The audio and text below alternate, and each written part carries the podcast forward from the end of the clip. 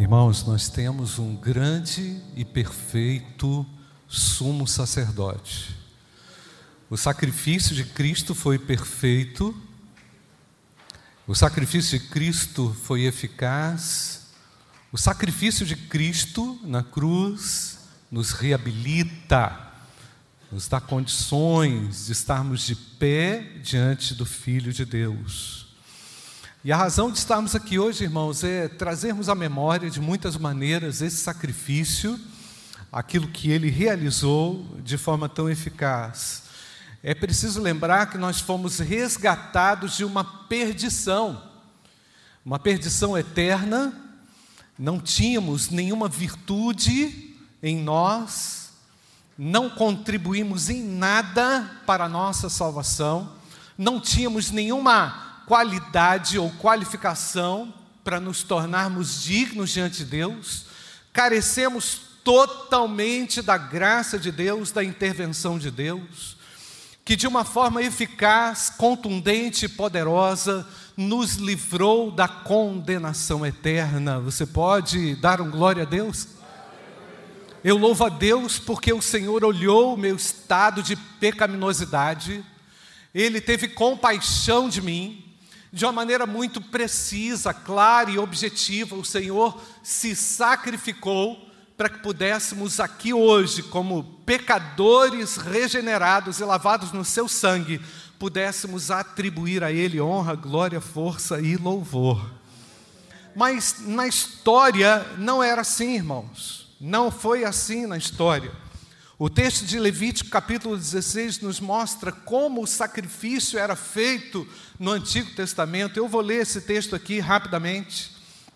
É importante que a gente saiba que Deus estabeleceu as regras, Ele mesmo decidiu como a, o sacrifício deveria ser feito, Ele mesmo é quem designou a, a Arão como aquele sacerdote que entraria no santuário e faria o sacrifício. Vamos ler isso no texto. O Senhor falou a Moisés depois da morte dos filhos de Arão, quando estes chegaram diante do Senhor e morreram. O Senhor disse a Moisés: Diga a seu irmão Arão que não entre no santuário a qualquer hora, para dentro do véu, diante do propiciatório que está sobre a arca, para que não morra porque aparecerei na nuvem sobre o propiciatório. Mas é assim que Arão deverá entrar no santuário, com um novilho para oferta pelo pecado e um carneiro para holocausto. Ele vestirá a túnica sagrada de linha, terá as calças de linho sobre a pele, porá o cinto de linho na cintura e se cobrirá com a mitra de linho são estas as vestes sagradas. Banhará o seu corpo em água, e então porá as vestes. Da congregação dos filhos de Israel, pegará dois bodes para a oferta pelo pecado e um carneiro para o holocausto. Arão trará o novilho da sua oferta pelo pecado e fará expiação por si e pela sua casa também pegará os dois bodes e os porá diante do Senhor, à porta da tenda do encontro. Lançará sortes sobre os dois bodes, uma sorte para o Senhor e a outra para o bode emissário. Arão fará chegar o bode sobre o qual cair a sorte para o Senhor e o oferecerá por oferta pelo pecado. Mas o bode sobre o qual cair a sorte para bode emissário será apresentado vivo diante do Senhor para fazer expiação por meio dele e enviá-lo ao deserto como bode emissário. Arão fará chegar o novilho da sua oferta pelo pecado e fará expiação por si e pela sua casa, matará o novilho da sua oferta pelo pecado. Pegará também sobre pegará também de sobre o altar o incensário cheio de brasas de fogo diante do Senhor, e dois punhados de incenso aromático bem moído, e o trará para dentro do véu. Porá o incenso sobre o fogo diante do Senhor, para que a nuvem do incenso cubra o propiciatório que está sobre a arca do testemunho. Assim Arão não correrá o risco de ser morto. Ele pegará um pouco do sangue do novilho e com o dedo o aspergirá sobre a frente do propiciatório e diante do propiciatório aspergirá sete vezes do sangue com o dedo. Depois matará o bode da oferta pelo pecado, que será para o povo. Trará o sangue do bode para dentro do véu e fará com que esse sangue, como fez com o sangue do novilho, ele o aspergirá no propiciatório e também diante dele. Assim fará expiação pelo santuário por causa das impurezas dos filhos de Israel e por causa das suas transgressões e de todos os seus pecados. Fará o mesmo pela tenda do encontro que está com eles no meio das suas impurezas. Ninguém poderá estar na tenda do encontro quando Arão entrar para fazer a propiciação no santuário, até que ele saia depois de feita a expiação por si mesmo, pela sua casa e por toda a congregação de Israel. Então sairá para junto do altar que está diante do Senhor e fará expiação pelo altar pegará um pouco do sangue do novilho e do sangue do bode e o porá sobre os chifres do altar ao redor. Do sangue aspergirá com o dedo sete vezes sobre o altar, o purificará e o santificará das impurezas dos filhos de Israel. Depois de fazer a expiação pelo santuário, pela tenda do encontro e pelo altar, Arão fará chegar o bode vivo porá as duas mãos sobre a cabeça do bode vivo e sobre ele confessará todas as iniquidades dos filhos de Israel, todas as suas transgressões e todos os seus pecados, e, e os porá sobre a cabeça do bode. Depois enviará o bode ao deserto, pela mão de um homem à disposição para isso. Assim, aquele bode levará sobre si todas as iniquidades deles para a terra solitária. E o homem soltará o bode no deserto. Depois Arão virá à tenda do encontro, despirá as vestes de linho que havia usado quando tinha entrado no santuário e ali as deixará. Banhará o seu corpo em água no lugar santo e porá as suas roupas. Então sairá e oferecerá o seu holocausto e o holocausto do povo, e fará expiação por si e pelo povo. Também queimará a gordura da oferta pelo pecado sobre o altar. E aquele que tiver levado o bode emissário, lavará as suas roupas, banhará o seu corpo em água, e depois entrará no arraial. Mas o novilho e o bode da oferta pelo pecado cujo sangue foi trazido para fazer a expiação no santuário, serão levados para fora do arraial. O couro, a carne e o excremento deles serão queimados. Aquele que o queimar lavará as suas roupas, banhará o seu corpo em água e depois entrará no arraial. Isso lhe será por estatuto perpétuo no sétimo mês aos dez dias do mês, vocês se humilharão e não farão nenhum trabalho, nem o natural da terra, nem o estrangeiro que peregrina entre vocês, porque naquele dia se fará expiação por vocês, para purificá-los, e vocês serão purificados de todos os seus pecados diante do Senhor. É sábado de descanso solene para vocês, e vocês se humilharão é estatuto perpétuo. Aquele que for ungido e consagrado para oficiar como sacerdote no lugar de seu pai, é que fará a expiação, havendo posto as vestes de linho e as vestes santas, fará expiação pelo santuário, pela tenda do encontro e pelo altar, também a fará pelos sacerdotes e por todo o povo da congregação.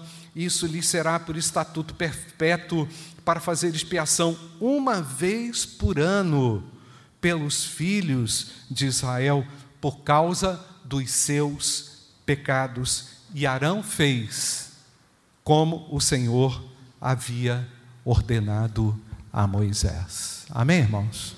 Pai, abençoa a leitura e a exposição da tua palavra, em nome de Jesus. Amém, Pai. Irmãos, impressionante o cuidado de Deus para com o seu povo. Deus sempre quis que a chaga do pecado fosse eliminada. Deus sempre desejou e planejou que o problema do pecado fosse resolvido. E aqui, irmãos, está um, um ritual detalhado de como Deus o, o instruiu propriamente Arão como sacerdote. Deus queria que o povo fosse dotado de uma pureza singular, algo inimaginável na história humana, uma vez que o pecado devastou o nosso coração, uma vez que o pecado arruinou a nossa sorte, uma vez que o pecado traz vergonha, uma vez que o pecado trouxe humilhação a todo gênero humano. Mas ao mesmo tempo, meus queridos, eu louvo a Deus porque o Senhor trouxe providência para a remissão e para o perdão de pecados. O nosso Deus é um Deus zeloso, cuidadoso, e nesse ritual, irmãos, que Deus estabeleceu com Moisés, após ali o lançamento de sortes, ao bode emissário que recebia pela mão dos sacerdotes os pecados do povo, e ele era afastado para o deserto, retirado para longe, enquanto o outro bode era imolado, fazendo assim a expiação do povo. Um se tornaria, como nós vimos, o bode expiatório, que seria sacrificado, e o outro carregaria o mal para longe, pois o deserto, irmãos, simbolizava a perdição, simbolizava a, a, a, a, o extermínio do mal entre o povo, não é? Ou seja, aquele bode iria vagar com o mal sobre ele.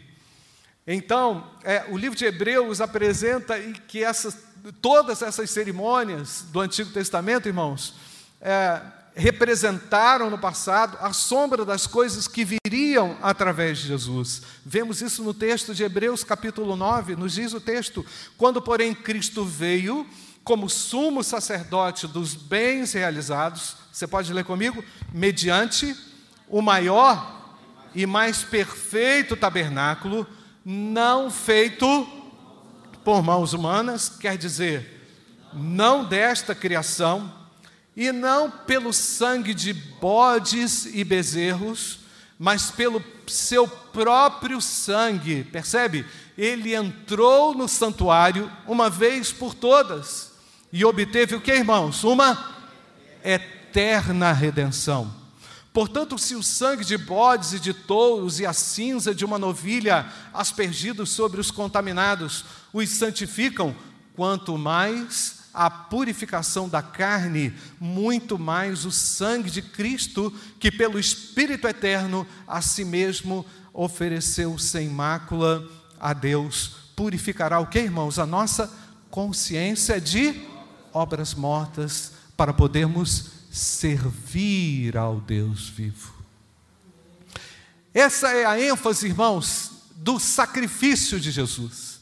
Torná-lo capaz de oferecer-se a Deus. Percebe, irmãos? Então, no plano de Deus, em substituição àquele sacrifício estabelecido a Arão, Jesus Cristo, de uma vez por todas, com a sua santidade, com a sua pureza, recebeu sobre ele todo o nosso pecado. E agora, irmãos, Cristo sacrificado fora do arraial, recebendo também simbolicamente todos os pecados daquele bode emissário, foi sacrificado, foi imolado, dando a mim, dando a você perfeitas condições de servir a Deus.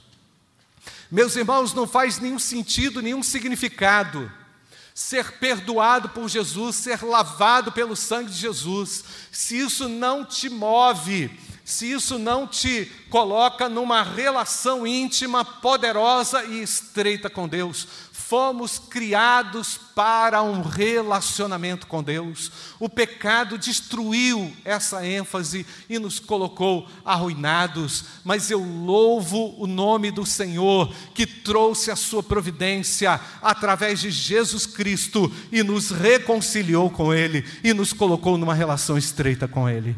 E o texto, da, o texto bíblico ainda diz, irmãos, que Ele rasgou o véu em outras palavras, simbolicamente, ele entrou para ser o nosso intercessor, para clamar por nós, e para mediar diante de Deus as nossas petições, os nossos clamores. Eu quero dizer a você que Jesus Cristo ouve a oração, quer ouvir a sua oração, uma oração de confissão, uma oração de arrependimento, uma oração de contrição. Senhor, me livra da miséria do pecado, me livra da destruição do pecado, me livra do efeito negativo do pecado na minha vida.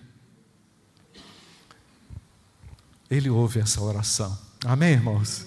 Ele ouviu um dia essa oração que eu fiz diante dele, dizendo: Senhor, não há nada em mim que sirva para te servir. Portanto, vem me perdoar, vem me lavar. Por quê? Porque Jesus Cristo, só Ele, como grande sacerdote, pôde entrar naquele lugar santíssimo para apresentar e representar o pecado, eh, apresentar-nos limpos e lavados pelo seu próprio sangue. No passado, Arão prefigurava essa pessoa de Jesus, mas ele mesmo deveria oferecer sacrifícios pelo seu próprio pecado. Nós lemos ali no texto. A oferta teria que ser perfeita, deveria ser através do novilho sem defeito. O sangue de um animal deveria ser derramado como expiação pelos pecados do povo.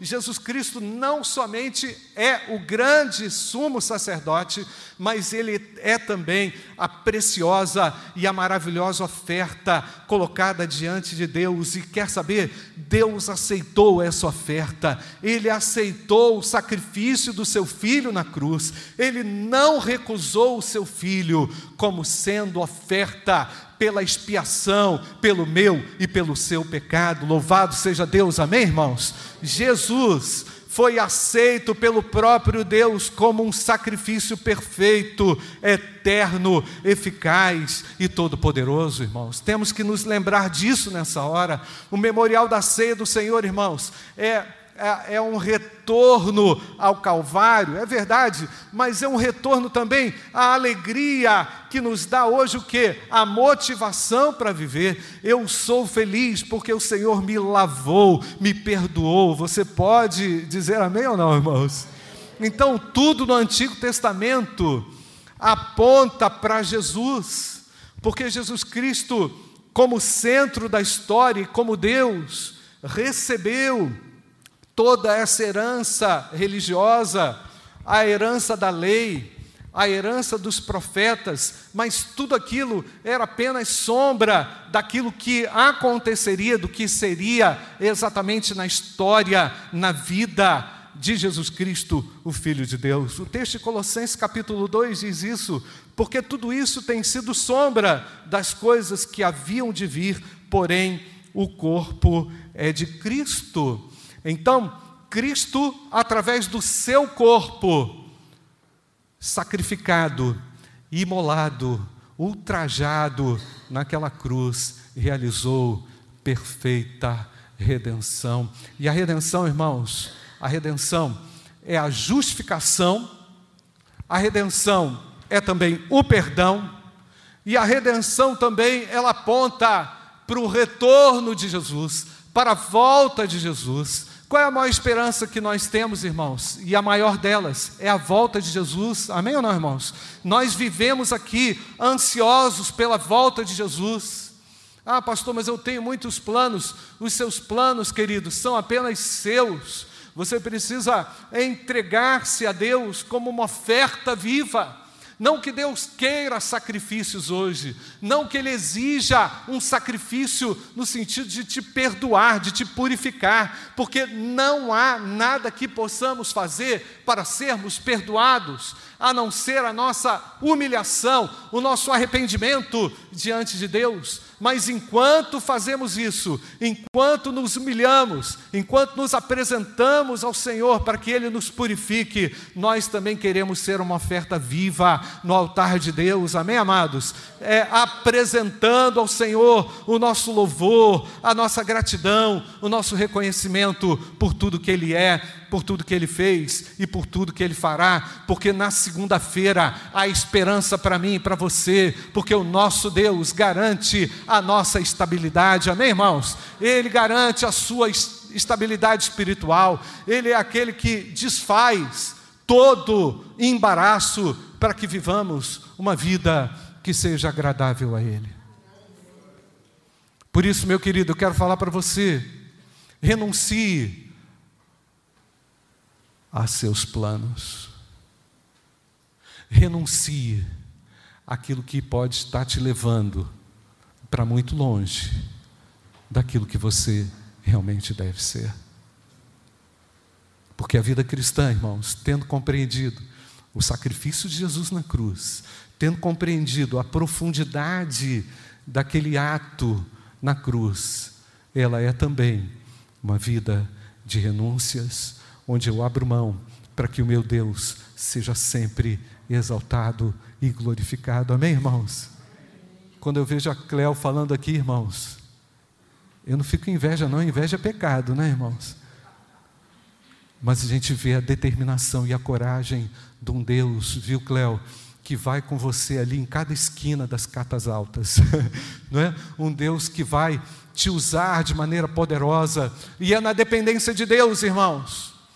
Nós, nós não vamos servir a Deus porque a gente não tem mais nada para fazer, não. Nós vamos servir a Deus porque Ele é digno, amém, amados? Porque Ele, a Ele é toda a honra e toda a glória pelo poder do seu sacrifício, da sua entrega na cruz. Nós temos que ver gente renunciando, nós temos que ver os servos de Deus renunciando, abrindo mão daquilo que vai te destruir, meu irmão daquilo que vai te tirar da presença de Deus, daquilo que vai macular o seu coração, daquilo que vai te levar a uma condição terrível. Nós somos devedores a Deus por aquilo que Ele fez na cruz. Apesar dele não pedir nada em troca, nós entregamos a nossa vida a Ele. Amém, irmãos? O amor de Deus nos mostra como seguir uma vida de renúncias. Assim, Jesus é o sacrifício perfeito, porque Ele é o Cordeiro de Deus que tira o pecado do mundo. É incrível, né, irmãos? Olha, olha, olha os simbolismos.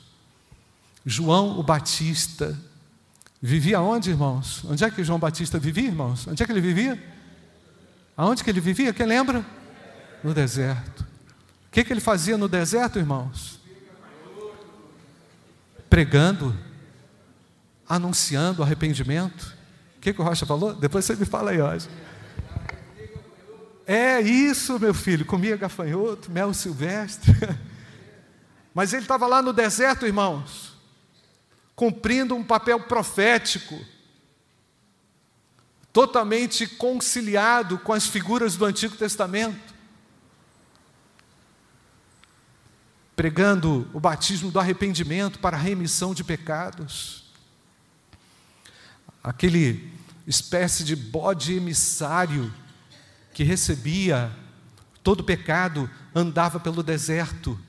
E lá no deserto, que era um lugar longe de tudo, sem esperança, é onde a esperança vai renascer. Amém, irmãos?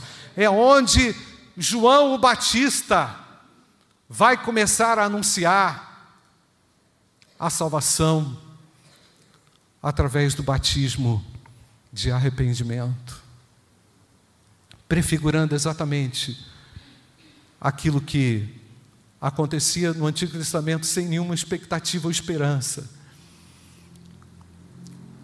O Novo Testamento resgata esses símbolos e faz uma, uma nova interpretação com base na nova aliança que é feita em Jesus Cristo, Filho de Deus. Eu louvo a Deus por Jesus, amém, queridos? Louva a Deus por Jesus. Você tem que agora, meu querido, colocar a sua alma diante de Deus, dizendo: Senhor, eu estou nesse ato simbólico, mas ele tem um significado profundo na minha história, porque eu estava todo destruído. Eu um dia fui alguém totalmente, como diz, zoado, totalmente desesperançoso, completamente sem noção. Mas o Senhor me encontrou, Ele veio no deserto da minha vida e trouxe água, encharcou a minha vida de graça com o seu perdão, amém, igreja? E a partir daí eu posso viver uma vida livre para o meu Deus, aleluia. A morte de Cristo foi aceita por Deus como expiação eficaz, poderosa. O seu sacrifício se torna totalmente eficaz para todo aquele que crê.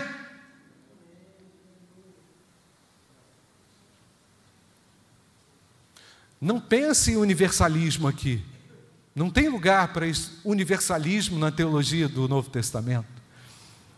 Tem lugar para o reconhecimento individual, pessoal, de quem é Jesus e de quem sou eu diante do Santo Deus. O podre estragado diante do Santo e Imaculado Deus. Eu preciso da misericórdia e da graça de Deus. Meu querido, se você entrou aqui nessa noite, todo destruído pelo pecado, o pecado que está aí dentro de você, não culpa ninguém, não. O pecado que arrebentou com a tua vida, que fez gerar dano a você e ao próximo. O pecado que anulou o teu potencial espiritual. O pecado que te lançou nas garras de Satanás que fez com que você fizesse coisas vergonhosas, vexatórias, condenáveis aos olhos de Deus. Esse, eu quero anunciar para você que esse Cristo é eficaz ainda hoje para perdoar você. Porque Deus aceitou o sacrifício de Jesus na cruz. Louvado seja Deus. Incrível, irmãos. O texto bíblico diz que, naquele momento, quando Jesus ali morria na cruz, Jesus fez uma pergunta, Lama, Lama, Sabachthani. Deus meu, Deus meu, por que me desamparaste? os meus pecados caíam sobre Jesus. E Jesus sentiu o peso, o peso dos pecados representados naquele bode emissário do Antigo Testamento. E assim o Senhor, que não havia abrido a sua boca, ali pede a Deus e ao mesmo tempo naquele momento ele diz: está consumado. Tudo está consumado. Amém, querido?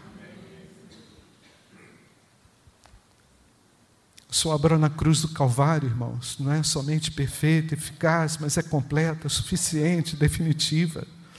Sua morte na cruz terminou com o sacrifício de animais, com qualquer outro tipo de sacrifício uma vez para sempre. Hebreus capítulo 9, versículo 24 diz: Porque Cristo não entrou em santuário. Vamos ler, gente, de novo. Porque Cristo não entrou em santuário feito por mãos humanas, figura do verdadeiro santuário, porém, no próprio céu, para comparecer agora por nós diante de Deus ele não entrou para oferecer a si mesmo, muitas vezes, como o sumo sacerdote entra todos os anos no Santo dos Santos com sangue alheio. Se fosse assim, lê comigo, ele precisaria ter sofrido muitas vezes desde a fundação do mundo. Agora, porém, ao chegar o fim dos tempos, ele se manifestou uma vez por todas para aniquilar o pecado por meio do sacrifício de si mesmo. E assim, como aos homens está ordenado morrerem uma só vez, vindo depois disso o juízo, assim também Cristo, tendo se oferecido uma vez por todas para tirar os pecados de muitos, aparecerá segunda vez, não para tirar pecados, mas para salvar aqueles que esperam por Ele. Glória a Deus, amém, igreja? Louvado seja Deus, Jesus virá. Então, de uma vez única, Ele se ofereceu. Não resta mais nada a ser feito, a não ser crermos no Seu grande e poderoso amor e recebermos tão grande salvação. Você já foi perdoado? Você está aqui na igreja hoje, veio a convite, ou então veio porque esse pecado está aí, ó, massacrando você, anulando você, essa culpa, não só o pecado, tá? Mas a culpa do pecado, a culpa do pecado, gera uma pressão terrível na alma do indivíduo. Eu quero dizer que Jesus Cristo é capaz de tirar esse peso das suas costas, porque Ele definitivamente levou sobre si todos os seus pecados. Irmãos, a igreja também, a igreja, os salvos, podem porventura, eventualmente, terem caído aí em alguma armadilha. De repente você caiu aí numa armadilha, meu irmão. Precisa confessar pecado. Precisa ser honesto com você. Não finge que não viu, não. Encara a realidade. Encara a realidade. E encara a realidade do perdão também. Encara a sua própria realidade, mas aceite o perdão de Deus. Da forma como você é, tem conduzido a sua vida, a sua história, seu ministério, a sua família. Ninguém está livre de cair em pecado. Agora, podemos com liberdade nesse momento dizer a Deus: Pai, eu conto com a tua infinita misericórdia. Eu falhei, eu preciso do teu perdão. Feche seus olhos, você vai ter uma conversa com Deus aí. Conversa pessoal, ninguém tem nada a ver com isso, é só você e Deus. De repente você tem que fazer um concerto com Deus aqui, meu irmão. Você tem que ser honesto diante dessa verdade. Vida religiosa não salva ninguém, não. Vida de igreja não, não resolve o problema de ninguém, não. Ritual não serve mais.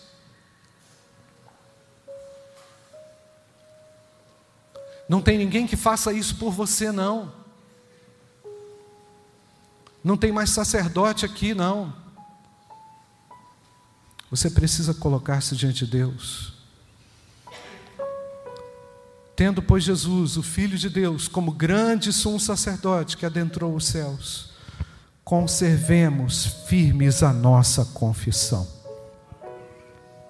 Porque não temos sumo sacerdote que não possa se compadecer das nossas fraquezas. Pelo contrário, ele foi tentado em todas as coisas à nossa semelhança, mas sem pecado.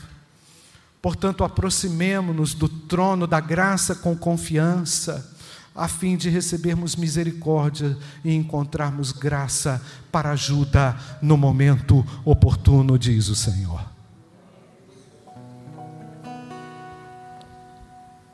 O Senhor quer entrar aí na sua história, meu amado. O Senhor quer entrar aí no seu drama. O Senhor quer entrar aí para limpar. Tenha confiança no nome de Jesus, o Filho de Deus.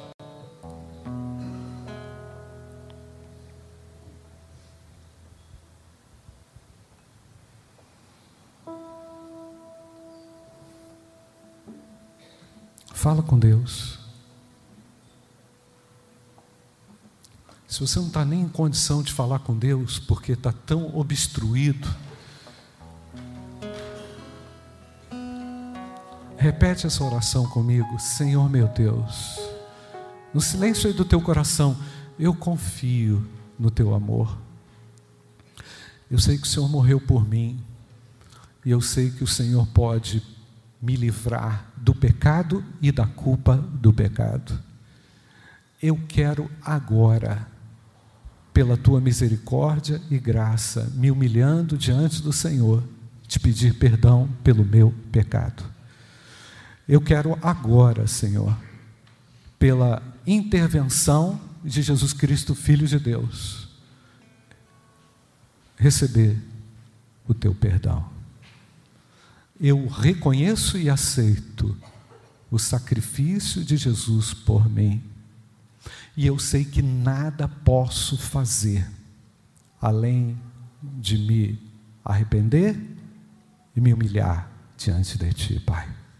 Tira de mim essa vergonha, essa culpa.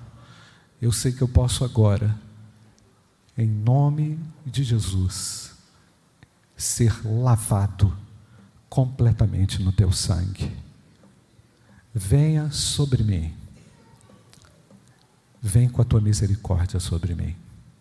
Eu preciso de ti. Tu és o meu respirar. Eu quero viver para a glória do nome de Jesus. Em nome de Jesus. Amém. Amém.